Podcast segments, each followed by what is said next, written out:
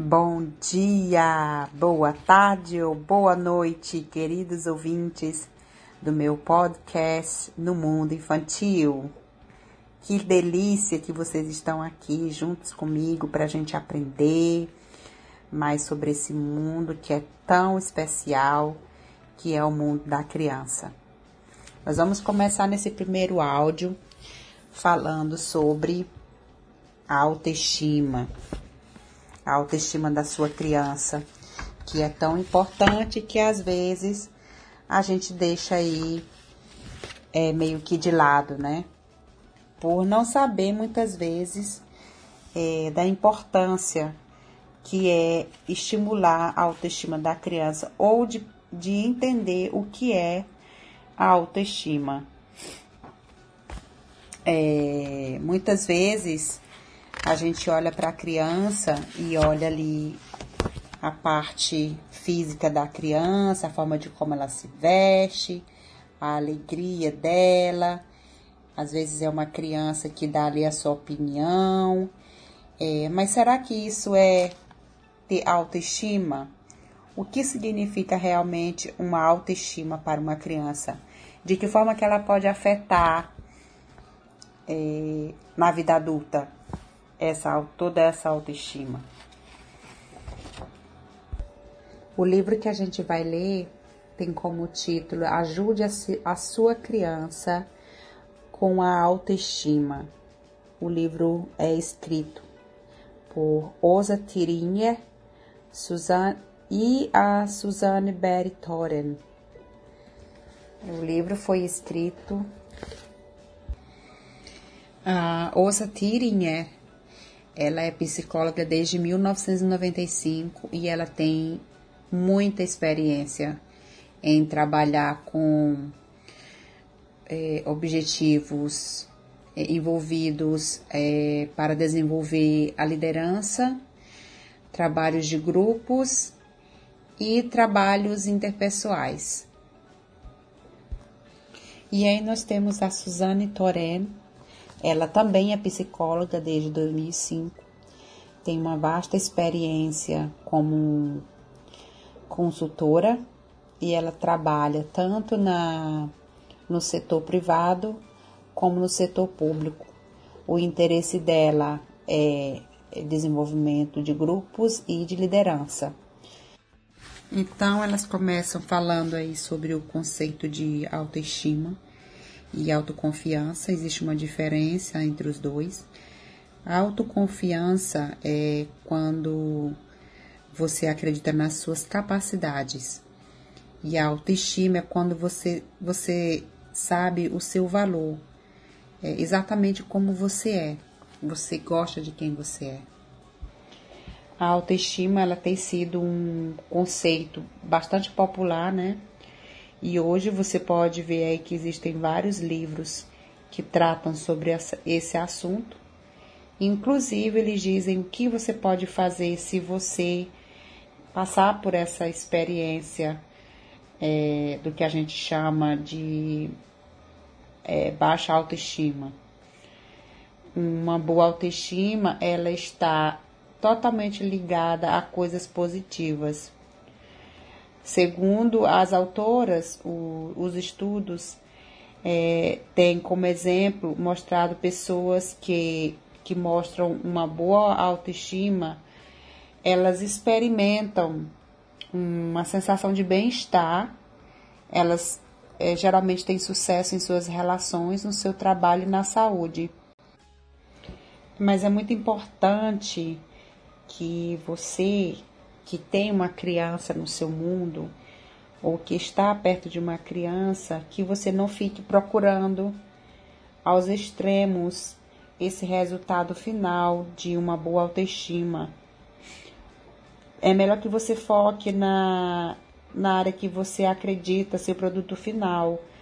E esse produto, esse produto final pode ser as relações, pode ser realizações, pode ser a forma de como a criança lida com situações difíceis. As pessoas que têm uma boa ou uma autoestima, elas confiam nos seus próprios valores é, de, independente da situação. E as pessoas que têm uma baixa autoestima, elas são dependentes de que outras pessoas deem esses valores. E elas geralmente procuram uma confirmação de outras pessoas para que elas tenham esse bom valor, bons, é, bom valor dentro delas. Os filósofos e os psicólogos sempre tiveram grande interesse em como as pessoas se veem e em como elas se julgam. E então, desde 1800, é, essa palavra autoestima, esse conceito tem sido discutido. Mas em 1960, o Morris Rosenberg, ele desenvolveu uma escala para medir essa autoestima. É uma escala que tem sido usada por muitos e muitos anos é, por vários cientistas. A gente vai falar aí em um outro podcast sobre o Morris Rosenberg, mas eu tenho aqui para vocês uma frase que eu achei bastante interessante. Em 1965 ele disse assim: A autoestima é sobre que atitude você tem para você mesmo. Agora eu vou citar aqui, gente, alguns exemplos que as autoras consideram como autoestima quando a pessoa está convencida que ela tem um valor. É, um outro exemplo é quando, quando a pessoa acredita nela mesma e se aceita. Quando a pessoa aprecia seu, suas próprias, suas próprias é, personalidades, é, suas forças e suas é, fraquezas. Quando ela gosta de si, apesar de ser consciente de que ela tem deficiências, quando ela se sente satisfeita com aquilo que ela faz, e também quando ela se, se sente orgulhosa daquilo que ela faz. Segundo as autoras, elas dizem ainda que vários estudos mostram uma clara conexão entre é, a experiência de crianças com seus próprios valores e suas próprias competências e a forma de como essas crianças enfrentam as situações difíceis em que elas é, vivenciam. As crianças que acreditam em seus próprios valores e nas suas próprias competências, elas têm uma, uma capacidade mais desenvolvida de equilibrar ou de é, como, como eu posso dizer, de, de cuidar dessas dificuldades em situações é, sociais, como por exemplo, de pedir ajuda e também de ajudar o próximo. Geralmente elas também têm um sucesso maior e melhor é, nos trabalhos escolares. Gente, eu falei que eu ia falar do Rosenberg, Morris Rosenberg,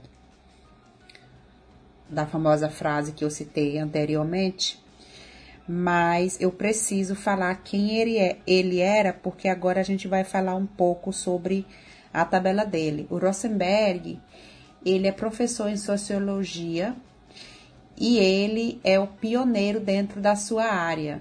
É um dos livros deles, dele que fala sobre a imagem da, do adolescente, a sociedade, na verdade o título está escrito em inglês e o nome do título é A Sociedade e a Imagem Própria do Adolescente. É, foi lá que ele desenvolveu essa escala e essa escala é uma escala de autoestima, é uma das, das escalas mais exploradas e mais estudadas é, reconhecida mundialmente.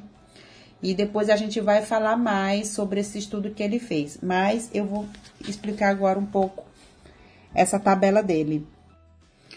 Segundo Morris, a autoestima ela começa a subir depois dos 16 anos de idade. E é geralmente nessa fase que é, o ser humano ele tem uma, uma boa uma boa imagem de si mesmo e também ele está consciente das suas dos seus pontos positivos e das suas deficiências. Ele já tem experiência de coisas que conseguiu fazer e de coisas que não conseguiu fazer. E também ele já aprendeu a sobreviver, mas mesmo assim ele continua a gostar de si mesmo depois do erro. E pasmem, gente, ele diz aqui que é geralmente entre os 50 e os 60 anos que a pessoa está mais convencida dos seus próprios valores e está mais confiante, de si mesma. Ele continua dizendo que depois dos 60, dos 60, essa autoestima começa a, a cair de novo. Mas ele diz também que depende muito, é, depende muito de como a pessoa vive. Se ela tem um neto, se ela tem um trabalho, se ela tem uma ocupação, geralmente depois dos 60. Agora a gente vai entrar aqui no numa parte bem interessante. A gente fica se perguntando, né? O que que pode, quais são os fatores que afetam a nossa autoestima? O que que a gente deve pensar para que a gente não seja afetado, para gente que a gente não caia da autoestima para baixa autoestima? Existem vários fatores. Então, no caso aí, pode ser genes, que a pessoa pode nascer com, essa tendência. Pode ser um traço de personalidade, as experiências que a gente tem na nossa vida, a idade, a saúde, a nossa forma de pensar e como os outros reagem sobre a gente. E olha que interessante, né? Já que a gente está falando aí no, no mundo infantil, né? no mundo da criança, os, os, os cientistas e os experts, eles não entram no senso em comum sobre qual é a necessidade que precisa acontecer para que essa autoestima na criança aconteça. Mas a maioria estão convencidos de que esse encontro é, essa reação que a criança tem de outras pessoas tem um significado muito grande para que elas é, comecem a olhar para si e tenham e comecem a adquirir valores dentro delas. As crianças aprendem sobre o mundo e sobre si mesmas através de, de considerações sobre como os pais ou outras pessoas se comportam ao redor delas. Então, aqui vamos às dicas, ok? Eu vou começar com uma pergunta: como é que a gente pode fazer para que, que essa criança ela sinta que ela tem um valor?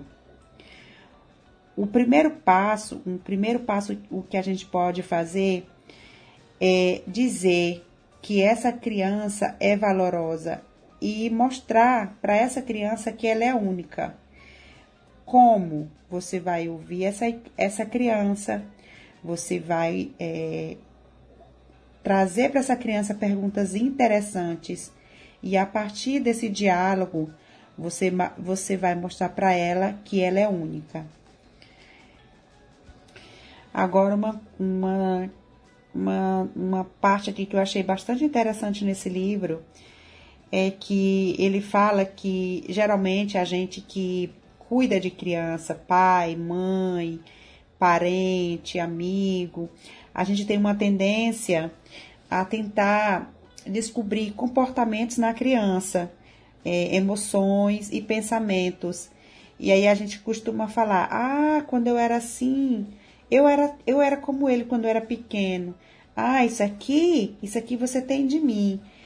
É, as autoras falam que esse tipo de pensamento é, dificulta, dificulta para que a criança se encontre e pense que ela é única, porque a criança ela tem que se sentir importante, ela tem que saber aquilo que ela, aquilo que ela faz é, de bom, para que ela possa sair daquela figura que ela tem, da figura paterna e materna, da personalidade, e começa a construir os seus próprios interesses e se sinta feliz em partilhar com o adulto aquela descoberta que ela fez.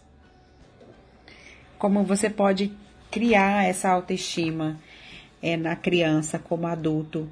Você pode ouvir é, os pensamentos e os sentimentos da criança, pergunte.